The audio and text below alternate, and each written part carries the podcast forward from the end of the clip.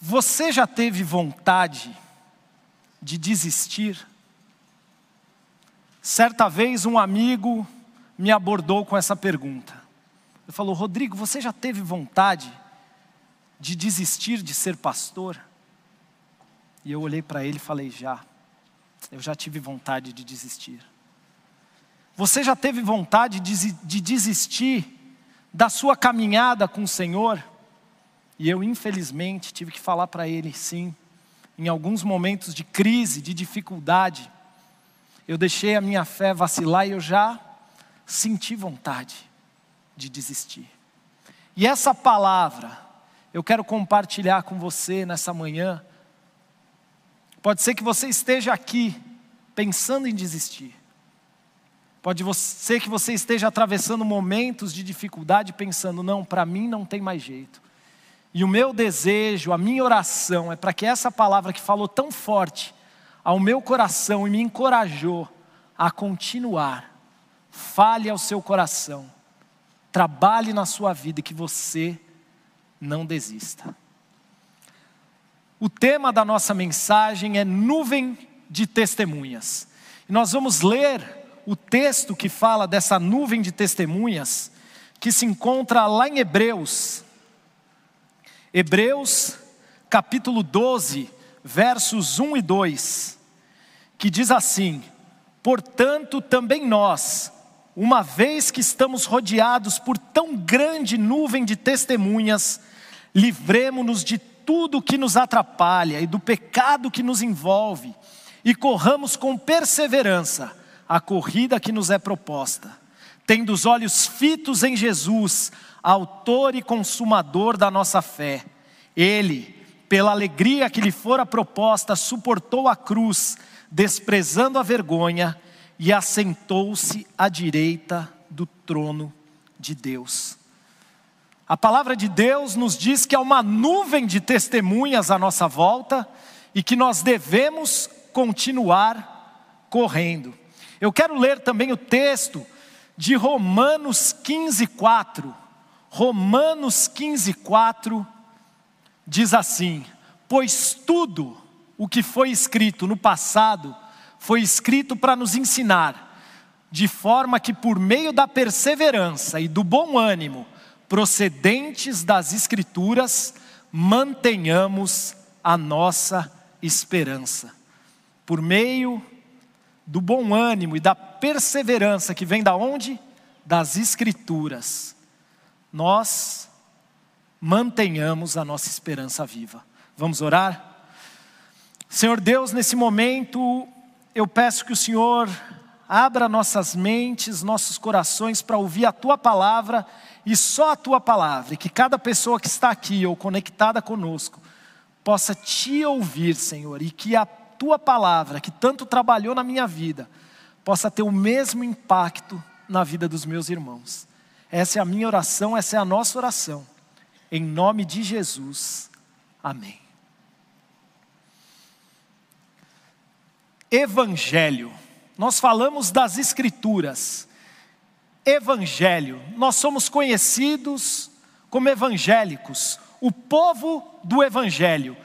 E o que significa Evangelho? Evangelho é uma palavra que vem do grego e explicando de maneira bem tranquila para você, significa boa notícia, uma boa novidade. E nós somos o povo que carrega essa boa novidade.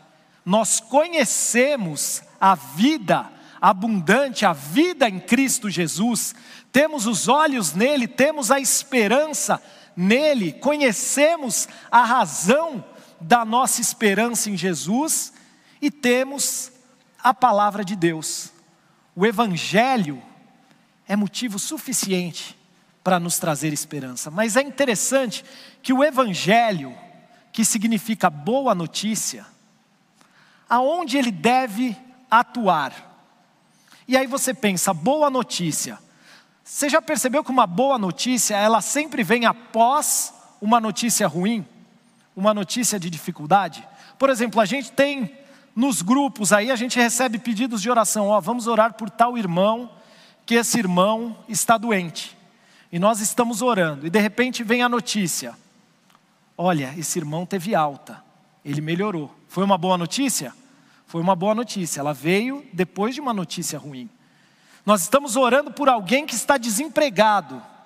E aí aquela pessoa consegue o um emprego. A notícia boa veio depois da notícia ruim. Mas nós temos o evangelho, que conhecemos essa boa nova, até quando recebemos uma notícia que nos entristece, que nos machuca, temos a alegria e a esperança. Eu comecei aqui trazendo a informação do falecimento de dois irmãos. E a nossa igreja tem sofrido, nós temos perdido pessoas queridas nesse tempo de pandemia. Mas a boa notícia é que os nossos irmãos encontram-se na presença do nosso Deus. É isso que o evangelho faz. O evangelho ele traz a boa notícia, ele muda a situação e por isso o evangelho ele é tão atual para o momento que vivemos. O evangelho sempre foi atual, mas o evangelho precisa ir para o mundo. Porque onde que a luz brilha? A luz brilha na escuridão. Por isso Jesus Cristo é a única esperança. Nós temos que levar esse evangelho para as outras pessoas.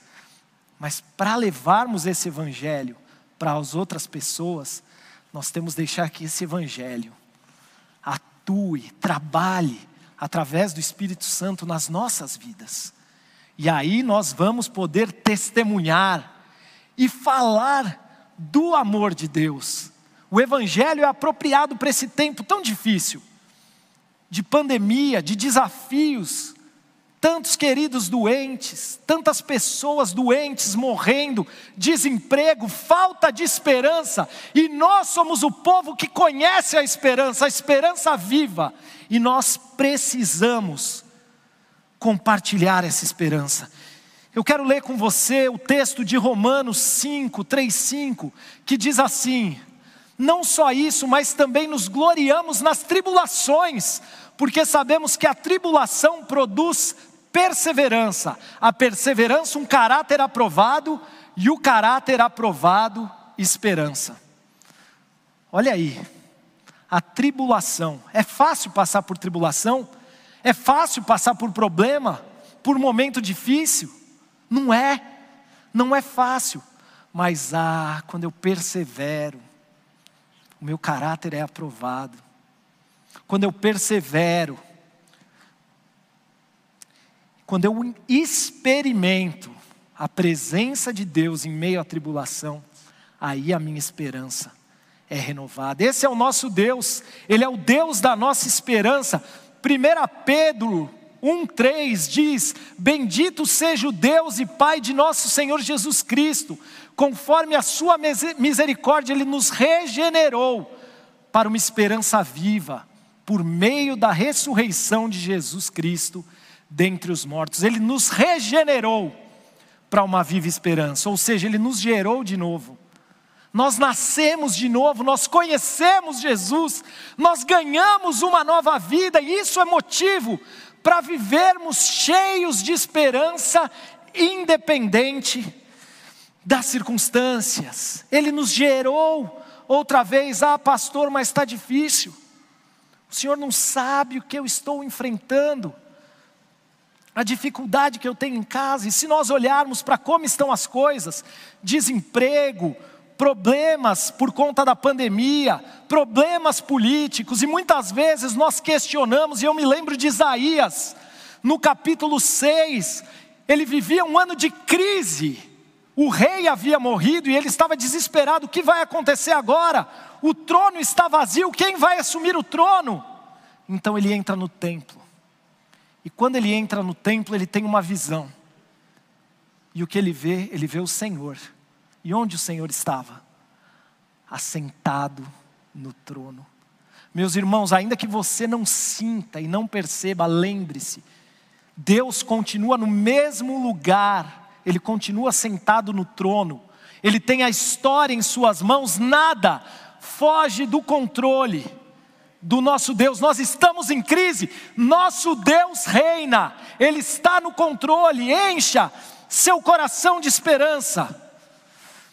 O texto que eu comecei lendo de Romanos nos fala que as Escrituras nos enchem de esperança, porque nas Escrituras eu posso olhar para a vida de homens e mulheres, como eu e como você, frágeis, pecadores, limitados, que passaram por diversas dificuldades,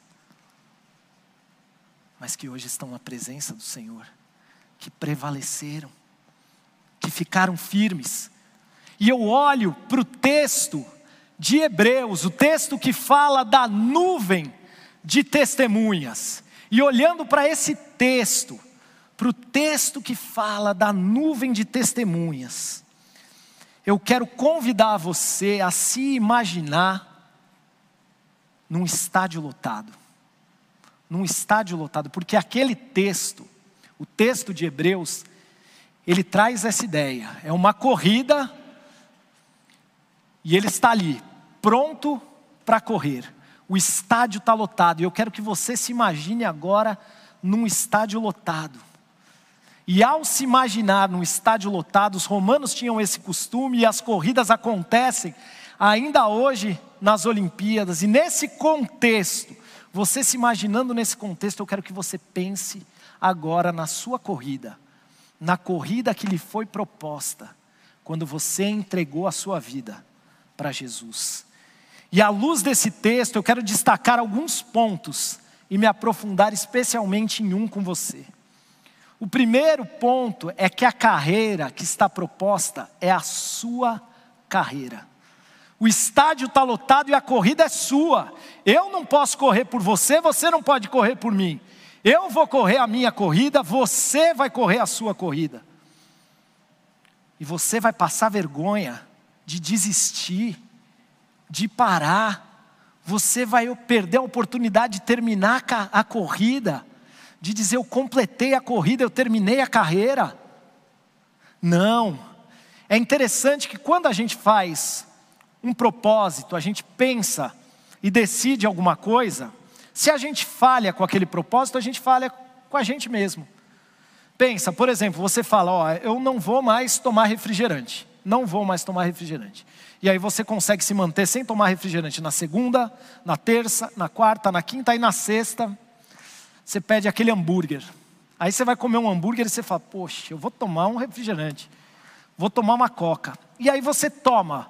Você falhou com aquele propósito. Com quem que você falhou? Com seu amigo que não tinha feito propósito nenhum e está bebendo o refrigerante do seu lado ou com você mesmo? Com você mesmo. E a nossa caminhada com Deus é assim também. Você vem no culto, você é alimentado e você faz um propósito. Eu vou ter todo dia um tempo no secreto com Deus. Eu vou meditar na palavra, eu vou orar, a minha vida vai ser diferente. Nem que sejam 10, 15 minutos por dia, mas eu vou fazer. E aí você faz no primeiro dia, no segundo dia, você para de ter esses momentos de intimidade com Deus. Você falhou? Com quem? Com você mesmo. A corrida é sua. Deus ele continua sendo o mesmo, ele continua sendo Deus. O seu pastor não vai ter menos intimidade com Deus porque você buscou menos a presença dele. O seu amigo também não, essa corrida é sua, é a corrida que lhe foi proposta. Nós temos que correr, nós não podemos parar, nós não podemos desistir. Em segundo lugar, eu não paro de correr, porque tem muita gente olhando para mim eu não vou parar de correr porque tem muita gente olhando para mim. O texto diz que é uma nuvem de testemunhas. E o que eu gosto da palavra nuvem é que dá a ideia de neblina, ou seja, é incontável o número de pessoas que estão olhando para a minha vida. Às vezes você não sabe, mas tem gente dentro da igreja olhando para você e se inspirando. E falando, eu quero ter uma fé igual a dele. Mas pode ter gente dentro da igreja sendo desencorajado olhando para você e para a sua caminhada com Jesus. Os seus filhos, eles estão olhando para a sua vida. Como é que está a sua vida? Os seus amigos que não conhecem a Jesus, os seus familiares, que você diz que tanto quer ver ao lado de Jesus, eles estão olhando para a sua vida. E a sua vida tem demonstrado essa esperança viva. Através da sua vida, eles têm visto e percebido: existe um Deus, e esse Deus eu vejo que age claramente através da vida do meu amigo, do meu marido, da minha esposa. Isso é muito sério. Em terceiro lugar, eu não paro a corrida quando eu olho para Jesus. Ah, quando eu olho para Jesus, eu vejo que eu não tenho como parar, porque Ele completou a corrida dele, Ele foi até o final, Ele carregou a cruz, a nossa cruz, Ele morreu no nosso lugar, e quando eu olho para um Deus desse, eu falo, eu não posso, eu não posso parar. Mas em quarto lugar, e onde eu quero me aprofundar com vocês nessa manhã, eu não posso parar de correr, porque tem muita gente que me inspira. Tem muita gente que me inspira. Se imagina num estádio, as pessoas estão olhando para você e essas pessoas estão dizendo: vai, corre, não para, não para. Muitas pessoas que estão nesse estádio me inspiram, me inspiram a continuar correndo, a não desistir. É interessante que o texto que nós lemos, o texto de Hebreus, o texto de Hebreus 12, ele começa dizendo, portanto, portanto, ou seja, ele nos convida a olhar para trás, porque ele falando dessa nuvem de testemunhas, ele está concluindo alguma coisa. E aí eu volto para o capítulo 11. Quando eu volto para o capítulo 11, eu encontro ali a galeria dos heróis da fé. E aí eu vejo que pela fé, Abel, que pela fé, Enoque, que pela fé, Abraão, Jacó, José, Gideão, que pela fé, Moisés, que esses homens, essa nuvem de testemunhas, me inspira. E eles passaram por problemas terríveis, por circunstâncias adversas, mas eles continuaram correndo. Eles foram atacados ao fio da espada, eles foram perseguidos, eles foram jogados em fornalhas, eles enfrentaram gigantes. Mas eles correram e eles permaneceram correndo. Eu olho para essa nuvem de testemunhas e eu me encho de esperança. E eu me encho de esperança. Olhe para Hebreus 11 e pense: olha o que Deus fez na vida de todos esses homens e mulheres. É o que Ele pode e o que Ele quer fazer na minha vida. Só que a gente, às vezes, mesmo vendo manifestação de Deus, a gente desanima. Josué foi escolhido para ser o sucessor de Moisés. E ele ficou desanimado, ele ficou preocupado. E a palavra de Deus mostra que três vezes Deus diz a Josué: tem de bom ânimo, tem de bom ânimo, tem de bom ânimo, ou seja, vai cara, vai em frente, eu estou com você. E Josué ainda preocupado, e Deus então diz para Josué assim: tudo que eu fiz com meu servo Moisés, eu farei com você. Está suficiente para você ouvir isso? Tudo que eu fiz com o meu servo Moisés, eu farei com você? Tá bom? Moisés foi usado para abrir o mar. Moisés viu o maná cair do céu. Moisés viu água saindo da rocha. Moisés foi usado por Deus para libertar o povo. E Deus está falando para Josué: assim como eu fui com Moisés, eu serei com você. E esse Deus é o nosso Deus, é o mesmo. E Ele está falando para você: assim como eu fui com eles, eu serei com você. Mas esse mesmo Moisés precisou ser encorajado por Deus, também através da vida de outras pessoas. Quando o Senhor está ali, chamando Moisés, querendo usá-lo como libertador, ele fala: Moisés, e Moisés coloca a sua limitação em primeiro lugar, mas eu não sei falar direito. E quem é o Senhor? E o que Deus diz para ele? Eu sou o Deus de Abraão, de Isaac e de Jacó. Ou seja, eu sou o Deus que cuidou do Abraão quando ele saiu e foi para uma terra diferente. Eu sou o Deus de Isaac, eu sou o Deus de Jacó, aquele Jacó enganador que aprontava, eu transformei a vida dele. E é isso que nosso Deus faz, ele transforma as vidas. E nós somos encorajados, não só com aqueles da galeria da fé, mas, por exemplo, eu posso citar o Rodolfo Abrantes, vocalista do, hoje um pregador, mas ex-vocalista dos Raimundos, que escrevia músicas com letras terríveis e hoje é um pregador da palavra. Eu olho para a vida dele e eu falo: Jesus transformou. E isso me enche de esperança. Eu posso olhar para tantos irmãos aqui na igreja hoje e me encher de esperança, olhando para cada rostinho aqui. Eu sei que cada um aqui tem uma história.